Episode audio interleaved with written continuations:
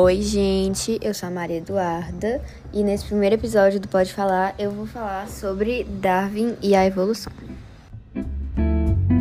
Essas ideias de Darwin surgiram quando ele subiu a bordo, em 1831, da embarcação Beagle, que era uma expedição é, a fim de explorar a costa da América do Sul e depois ir para Nova Zelândia e para a Austrália.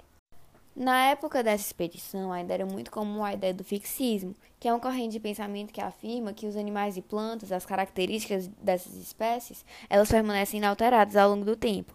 E as pessoas que acreditavam nisso achavam que os fósseis eram simplesmente animais que deixaram de existir, não pensavam na possibilidade de serem antecedentes das espécies atuais. Só que aí, durante a viagem, Darwin encontrou principalmente na América do Sul e sobretudo no território da Argentina, fósseis muito estranhos de animais bem grandes que ele não conseguiu identificar.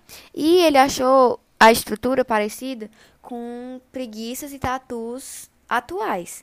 Aí ele mandou os fósseis para especialistas em Londres, que avaliaram e viram que realmente tinha semelhança entre os fósseis e as espécies de agora. De agora não, né? Daquela época. Mas enfim.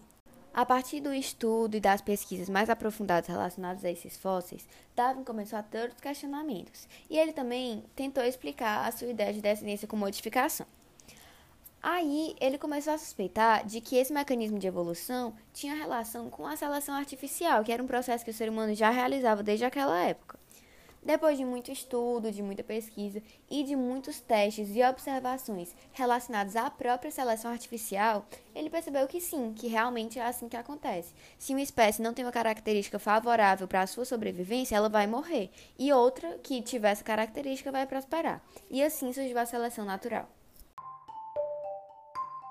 Foi isso, Arthur. Espero que tenha gostado, espero que tenha ficado bom. E dois minutos é muito pouco tempo para falar, então tchau.